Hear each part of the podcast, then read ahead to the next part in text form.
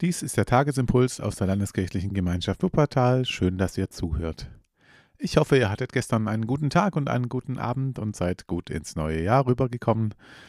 Ich möchte ein paar Gedanken heute schon mal zur Jahreslosung für 2021 sagen. Es wird ja wahrscheinlich noch mehr Gelegenheiten geben, wo man viel darüber hören kann, deshalb nur ein paar wenige Gedanken. Jesus Christus spricht, seid barmherzig, wie auch euer Vater barmherzig ist. Lukas 6, Vers 36. Das ist die Jahreslosung für dieses neue Jahr und ich freue mich sehr darüber, weil ich sage mal, je älter ich werde, umso mehr bedeutet mir dieses Wort Barmherzigkeit. Es ist ja sehr eng verwandt mit dem Wort Gnade und vor einigen Jahren hätte ich noch gesagt, dass das Wort Gnade wichtiger ist oder für mich wichtiger ist.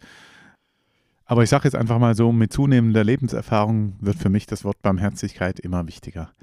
Was ist das denn eigentlich, Barmherzigkeit? Könnte man jetzt viel drüber sagen. Ganz verkürzt würde ich sagen, im Kern ist Barmherzigkeit, wenn auch die Schwachen leben dürfen und respektiert werden und geachtet werden und geliebt werden. Wenn auch die Unscheinbaren, auch die Unvollkommenen, auch die mit den Fehlern, auch die mit den Grenzen, auch die, die man leicht beiseite schieben könnte oder auf denen man leicht rumtrampeln könnte, wenn auch die geschätzt werden und geachtet werden als Menschen. Der Vater, der dem verlorenen Sohn entgegenrennt, als er noch nach Schwein stinkt, das ist Barmherzigkeit.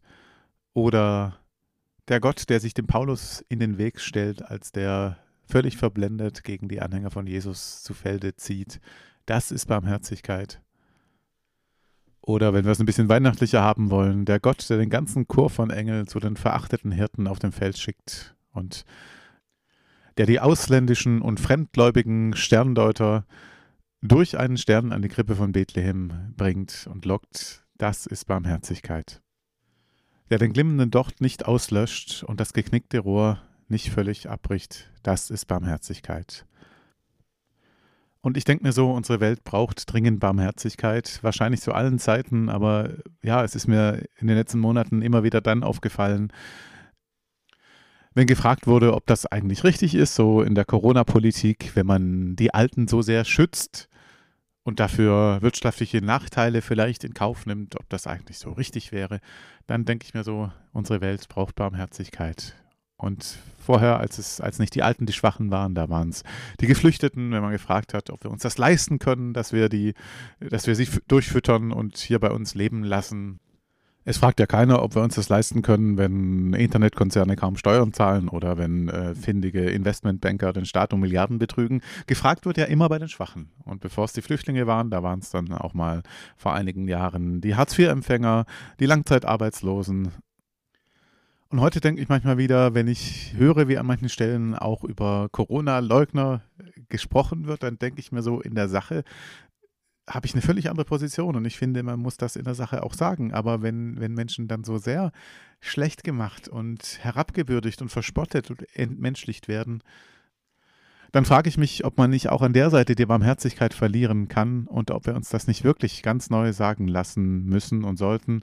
Seid barmherzig, wie euer Vater barmherzig ist. Barmherzig sein heißt ja nicht Menschen Recht geben, sondern es heißt, Menschen auch dann, wenn sie Unrecht haben, trotzdem als Menschen noch zu respektieren und sie mit Würde zu behandeln, selbst wenn sie sich würdelos verhalten.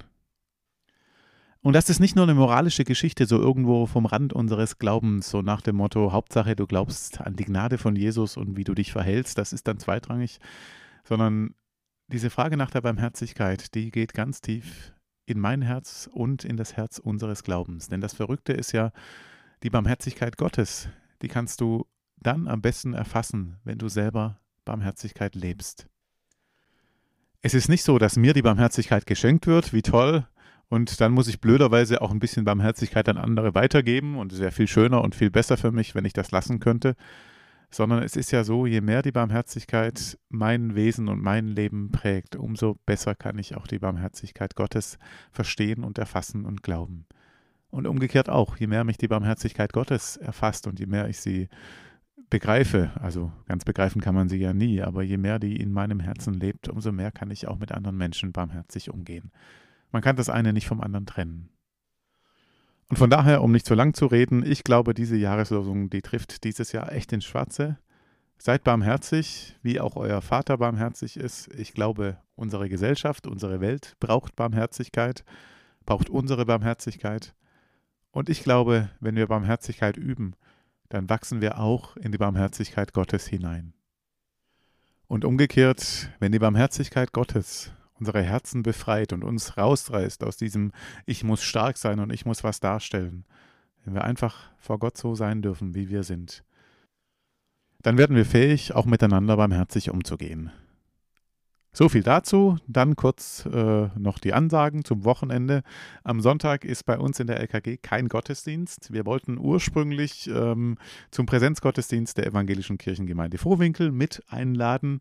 Das klappt aber nun nicht, weil der gar nicht präsent stattfinden kann, aus bekannten Gründen. Der wurde aufgezeichnet und wird im Internet zu sehen sein. Und wir dachten uns so, wir könnten ja für die, die Lust haben, zu unserer Gottesdienstzeit um 11 Uhr eine Zoom-Konferenz äh, starten und darin gemeinsam den Gottesdienst angucken. Der dauert nicht so sehr lang.